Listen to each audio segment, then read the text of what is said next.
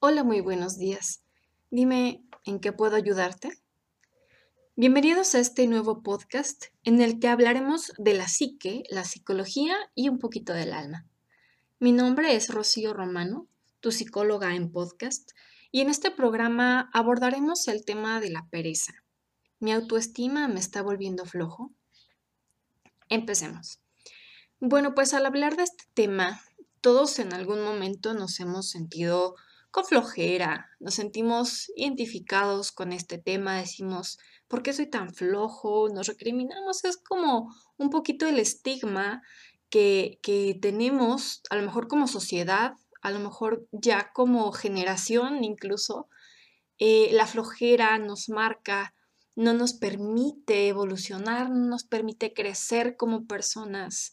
Es, es un tema fuerte si nosotros lo analizamos, tal vez podemos decir que qué rico es la flojera, qué rico es tirar la flojera, pero si, si nos vamos un poquito más a fondo, podemos observar que también es algo que nos puede estar causando estragos, tanto en nuestra salud, en nuestra vida, en, nuestro, en nuestra autoestima y en, y en mucho, muchas cosas que podríamos hacer, pero que dejamos de lado, no queremos hacer debido precisamente a la flojera. Entonces, pues vamos a empezar a ver este tema y vamos a ver si tiene solución o de plano estamos condenados a la flojera. Yo espero que no. Continuamos.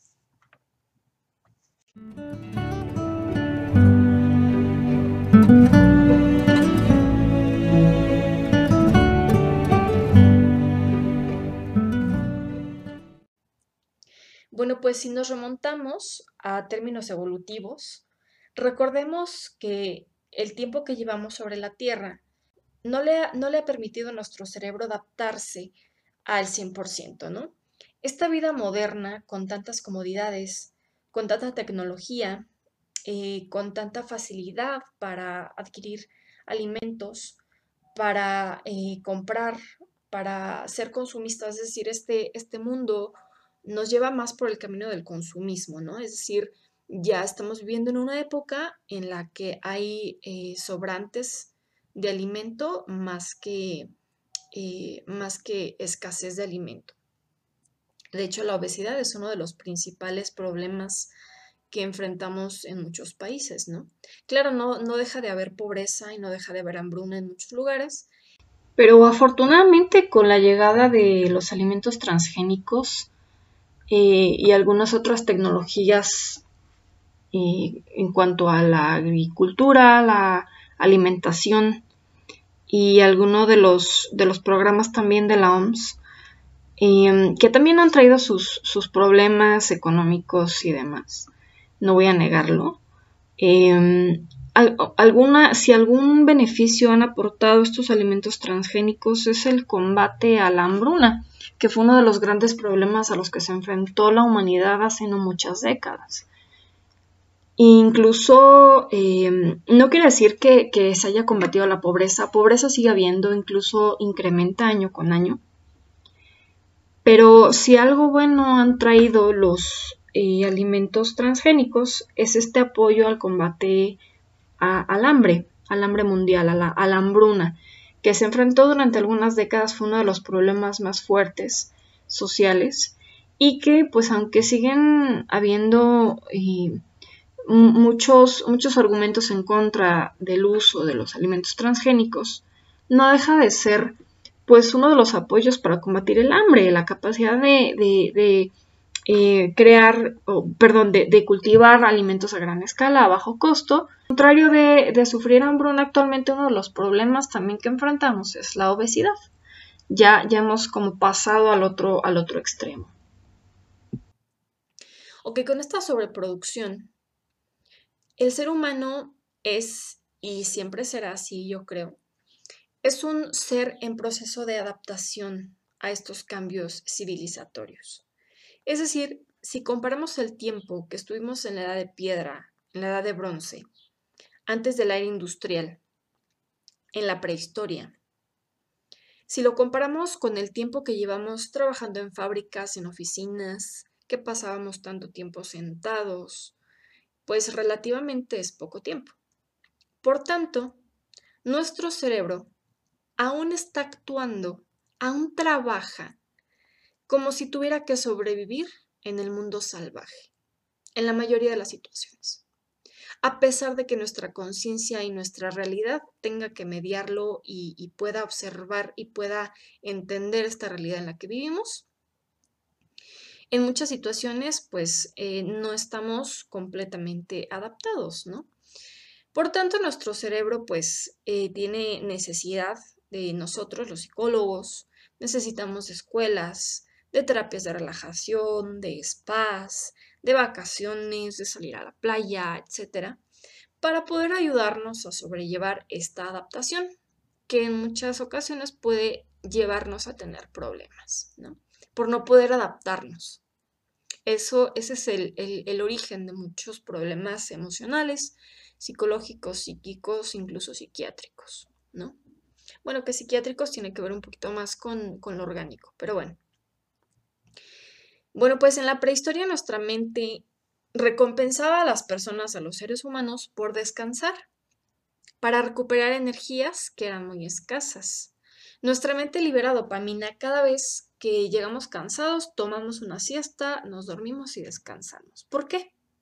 Pues porque en aquella época en la que nuestra mente a veces todavía está sobreviviendo, sobre todo la zona límbica de nuestro cerebro, no tanto la corteza, que es toda esta parte del lenguaje, de la inteligencia y demás, eh, pues esta parte de nuestro cerebro, que ya lo veremos en otro episodio, nos recompensa cada vez que, que llegamos cansados, tomamos una siesta y descansamos.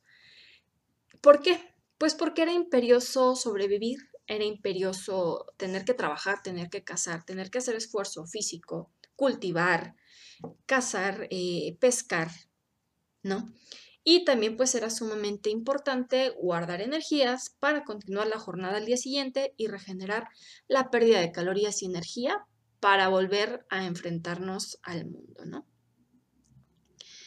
Actualmente, ya que pues ninguno de nosotros tiene que cazar mamuts, ni tenemos que correr cuando nos están persiguiendo los leones, eh, pues esto llega a dejar de ser tan benéfico en la mayoría de las ocasiones, ¿no? No tenemos ya que luchar por sobrevivir. Sí lo hacemos de cierta forma, pero ya no es un esfuerzo físico, es más que nada un esfuerzo mental, es un esfuerzo psicológico. Muchos de nosotros a la hora de trabajar eh, a la hora de querer comer, pues no tenemos más que abrir el refrigerador, eh, sacar la comida y al otro fin de semana pues ir al súper, ¿no? Ya no tenemos que cazar y enfrentarnos con otras tribus ni nada de esto, ¿no? Bueno, pues, eh, bueno, salvo algunas regiones del planeta, salvo algunas tribus todavía que existen y sobreviven en, nuestros, en nuestro planeta, pues, pues esto sí sigue ocurriendo, ¿no? Todos nosotros nos hemos encontrado con la frecuente crítica, ¿no?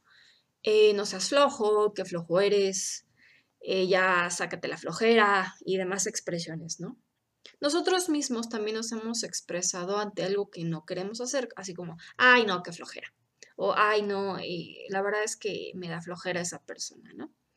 Y pues entonces nos encerramos y usualmente destinamos esta energía a procrastinar al Facebook, nos dedicamos a Instagram, a tomarnos fotos, a perder el tiempo, a jugar Candy Crush, a mil cosas, excepto eh, todo lo que podría ser productivo, ¿no? Si observamos detenidamente, y los invito realmente a que lo busquen, eh, existe una rueda llamada la rueda de las emociones que desarrolló Robert Plotchnik, a ver si lo pronuncio bien, Plochnik, podemos ver en este, en este círculo, que bueno, se las describo más o menos, es parecida como un mandala. Eh, en el centro de este círculo se encuentran las emociones más intensas, las emociones básicas, y a medida que te alejas del centro, las emociones se van volviendo más ligeras. Bueno, pues en el centro de estas emociones eh, tenemos al éxtasis, tenemos a la admiración, el terror, el asombro, el pesar, el aborrecimiento, la ira y la vigilancia. Sí, estas son las emociones básicas. Las demás emociones son combinaciones y niveles de intensidad de cada una de estas emociones y también cada emoción tiene su opuesto. Eh, yo se los describo más o menos aunque eh, pues también está como esta película de Intensamente, que eh, describe las emociones como cinco emociones básicas y eh, las describe un poquito diferentes, pero bueno, es más o menos el, el tema, ¿no? Bueno, entonces, continuando con este círculo de las emociones o esta rueda de las emociones de Robert Plotchnik, podemos observar que el opuesto del éxtasis o la alegría es el pesar, el opuesto del terror es la ira, el opuesto del asombro es la vigilancia, de la admiración es el odio o el aborrecimiento. Bueno, pues dentro de los niveles de intensidad del aborrecimiento y el odio tenemos el tedio. ¿Te suena a algo? Bueno, pues el aborrecimiento o el odio, cuyo opuesto es la admiración, tiene en su nivel más alejado al tedio, la flojera. Ay, qué flojera esa persona. Hace hacer esto, salir, moverme. Ay, qué flojera esa persona. Es que me da flojera. O sea, ir a verlo, ir a, ir a buscar a tal persona, ir a hablar con este, con este ser, encontrarme con esta personita. Ay, qué flojera. Qué flojera hacer esto, qué flojera salir, qué flojera moverme. Qué flojera hacer todo. Y si subimos la intensidad de esta flojera, ya de plano odiamos hacer esto. Odio mi trabajo, me da flojera estar ahí sentado, sentada, me da flojera tener que lidiar con mis jefes, ya de plano empiezo a odiar mi trabajo. A veces hacemos las cosas porque estamos obligados, nos sentimos presionados o tenemos que reaccionar ante ciertas situaciones pero realmente nada nos motiva, nada nos mueve en nuestro interior. La pregunta es, ¿qué está pasando adentro de nosotros? ¿En qué momento tomamos aversión contra la vida, tanto tedio, tanto que aborrecemos el tener que hacer las cosas, cuando en algún momento teníamos tanta hambre de vivir? Y lo peor de todo es que no haciendo nada, también nos sentimos mal porque suena el típico, ya deja de estar de flojo, o nosotros mismos nos autorreprochamos, es que hoy no hice nada, es que estoy perdiendo el tiempo, ¿qué estoy haciendo de mi vida? ¿Qué estoy haciendo con mi tiempo? Vamos a hacer una breve pausa y continuamos.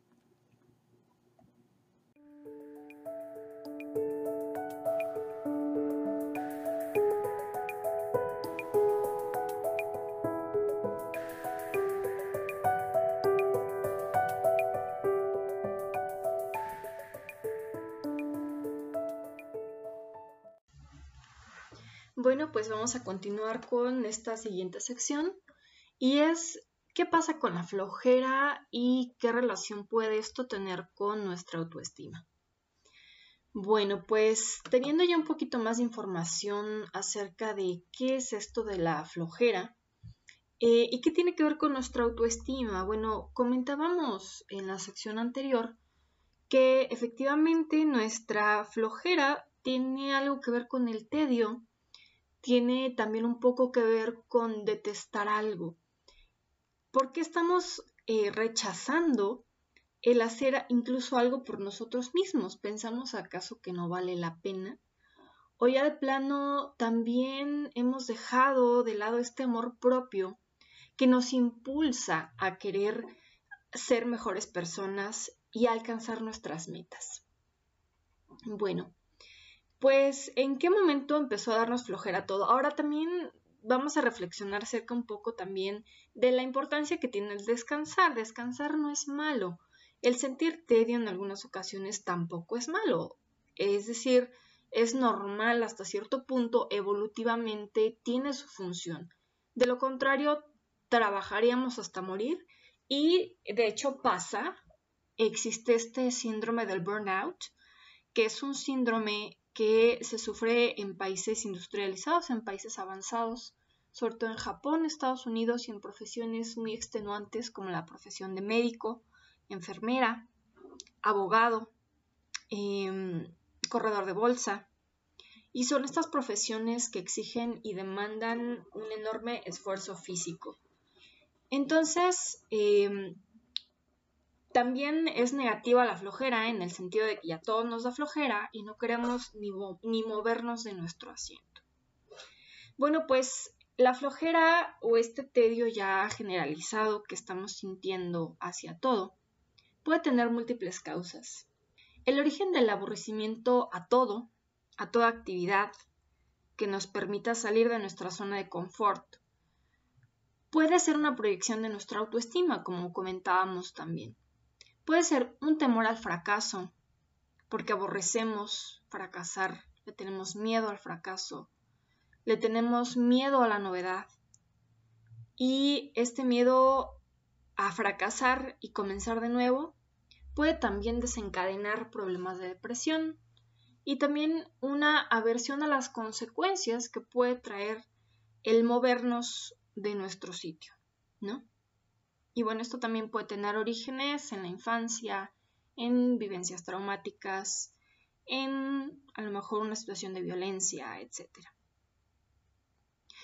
Tú es necesario, tú como, eh, como espectador o como, como escucha, como radio escucha o podcast escucha, tienes que desarrollar el origen de tu propia aversión al mundo externo.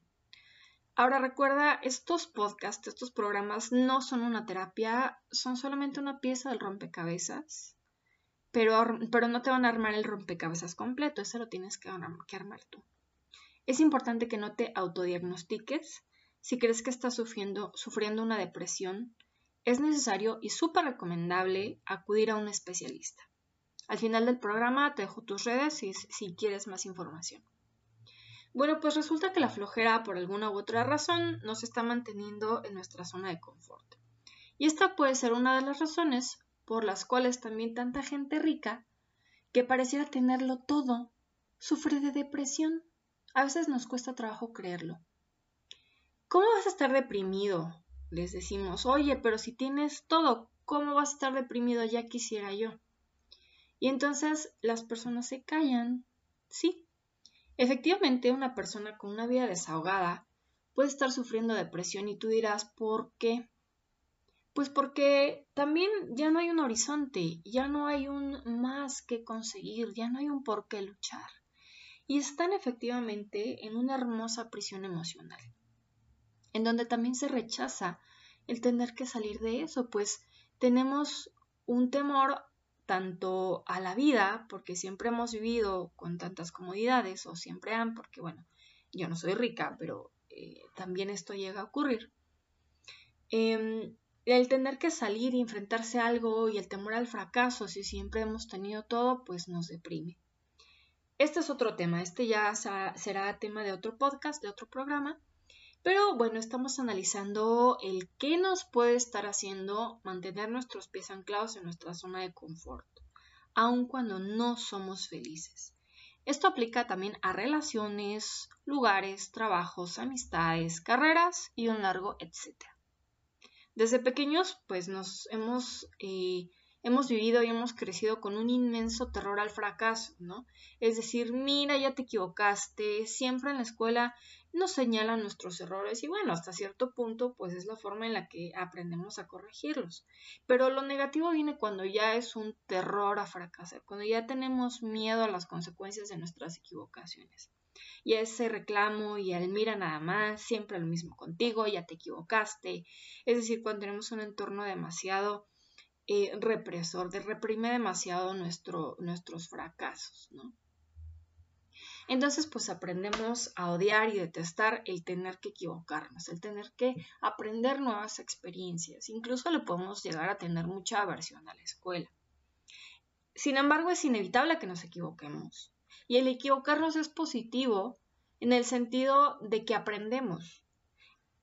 El, el fracaso es un buen maestro, sí, siempre y cuando tengamos la inteligencia emocional para poder aprender y poder tomarlo de manera positiva. Si lo tomamos de manera negativa, entonces nos estamos quedando en nuestra zona de confort.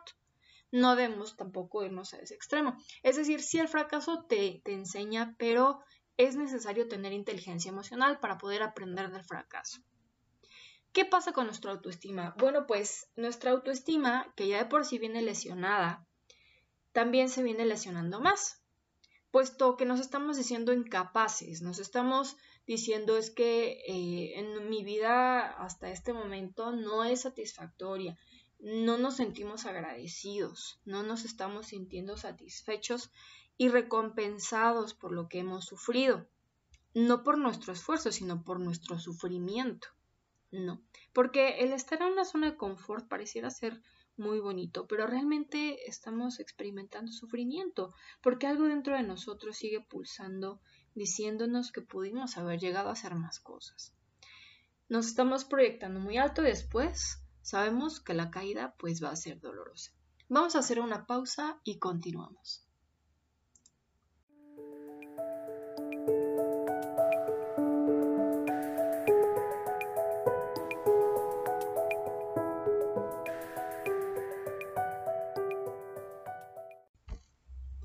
Bueno, pues estamos ya casi al cierre de esta em, de este pequeño programa. Espero que no se les, hasta el momento se les haya hecho muy, muy pesado. Eh, y bueno, pues nuestra tercera y última sección es cómo podemos eh, resolver esta flojera que ya nos queremos quitar y que pues ya nos atrae suficientes problemas y quisiéramos pues ponerle ya una solución. Bueno, eh, si ya identificaste ciertos indicadores, si te sentiste como si te estuviera un poco describiendo a través de este programa, bueno, pues vamos a tratar de buscar una solución. Primero que nada, y como disclaimer, em, si ya has intentado varias maneras de salir de un estado de completo abandono y sigues teniendo eh, cero ganas de la vida y de hacer las cosas, si esto ya está afectando tu vida, tu trabajo, tus relaciones familiares o incluso tu salud, es importante que acudas con un especialista, un psicoterapeuta o un profesional de la salud mental, eh, puede ser psiquiatra, psicólogo, dependiendo eh, de lo que te diga eh, digamos, si vas al psicólogo, si el psicólogo te recomienda ir al psiquiatra, debes también acudir a un, especialista. O si el psiquiatra te recomienda o el doctor te recomienda que asistas a terapia psicológica, pues también debes hacerlo. Em, es importante para poder tratar más profundamente esta situación y, bueno, también es importante que no te autodiagnostiques. Recuerda que estos son consejos, son piezas del rompecabezas, pero el rompecabezas completo es algo eh, que debes de armar con, otra, con un profesional y que debe de ayudarte si es que se te está complicando. Entonces, bueno, pues recuerda que estos son consejos, pero puedes contactarme directamente si crees que puedes estar padeciendo un problema psicoemocional. Puedes encontrarme como rocío.romano.psicoterapeuta en Instagram o en Facebook puedes encontrarme como psicoterapeuta Rocío Romano. Y bueno, si no es el caso, bueno, pues vamos a continuar y puedes tomar estas guías como recomendaciones y llevarlas a la par de tu tratamiento psicológico. Es importante, primero que nada, conocer tus emociones, identificarlas, desarrollar inteligencia emocional. Hay varios, varios libros que eh, más adelante en Instagram los publicaré. Debes tener muy clara tu brújula emocional, saber qué es lo que estás sintiendo y a partir de ahí, qué es lo que está pasando. Segundo, te eh, sugiero que inicies, eh, como lo mencionaba, desarrollando también algunas habilidades de inteligencia emocional. Y la respuesta a la pregunta de cómo hacerlo, eh, pues primero que nada, saber cuáles son estas cinco habilidades básicas y buscar formas para desarrollarlas. Primero es la empatía, después el autoconocimiento, autocontrol, motivación y habilidades sociales de comunicación, principalmente aprender a decir que no. Estas habilidades las iremos analizando en posteriores programas, si no, pues sería larguísimo, ya vamos casi a los 20 minutos o 30 minutos. Y por último, y no menos importante, haz un schedule, o sea, un horario de actividades. Plantéate metas más pequeñas a corto plazo, pero dirigidas también a mejorar o lograr un objetivo más ambicioso. Si tú dices, bueno, quiero bajar 15 kilos en dos meses, pues te va a costar mucho trabajo. Puedes afectar tu salud Y si no lo logras, obviamente, como todo aquello que te plantees y no lo logres, pues vas a sentirte muy frustrado y desmotivado. Lo que te va a hacer volver a la zona de confort, abrir un paquete de galletas, un paquete de chocolates o de helado y sentarte a comértelo delante de la televisión. Es mejor proponerte una meta más sencilla, decir, bueno, quiero bajar un kilo en 15 días, en un mes si quieres me pongo a dieta, y hago ejercicio poquito, pero bien. Voy con un nutriólogo, me pongo a, caminar y hago una rutina, algo que pueda hacer todos los días, algo que em, me proponga y sepa que lo voy a cumplir. Y lo anoto en un pizarrón, en una cartulina, en un papel, en una hoja, en una libreta y en una agenda también. Y ver qué es lo que me toca hacer hoy y pues obviamente vas a ver resultados más tangibles, un poco más lentos, pero eh, también es mucho mejor que hagas esto a querer comerte el mundo a mordidas. Y la idea es ir lento, pero con pies de plomo. Bueno, vamos a recapitular. Esta es nuestra cuarta sección. Entonces, pues, uno, la flojera o la pereza puede ser un problema emocional mucho más profundo de lo que pensamos no solo es una actitud, no solo es un, hoy tengo flojera, sino ya es una constante. Entonces puede haber un problema emocional. Es importante, número dos, es importante reconocer que está bien pedir ayuda. No es normal tener flojera de todo en todo momento. Y si esto ya se está yendo de las manos y está afectando nuestra salud, está afectando nuestro cotidiano, nuestro día a día, nuestro bienestar, eh, nuestras emociones, nuestro trabajo, nuestras relaciones, entonces es importante hacer algo al respecto. Número tres, es importante siempre trabajar nuestras emociones, trabajar en la aceptación, dejar de vivir en negación o normalizar nuestra constante apatía. Número cuatro, es muy importante ponerte metas. Y bueno, pues estamos ya casi al cierre. Eh, vamos a hacer una pequeña pausa y continuamos para cerrar el programa.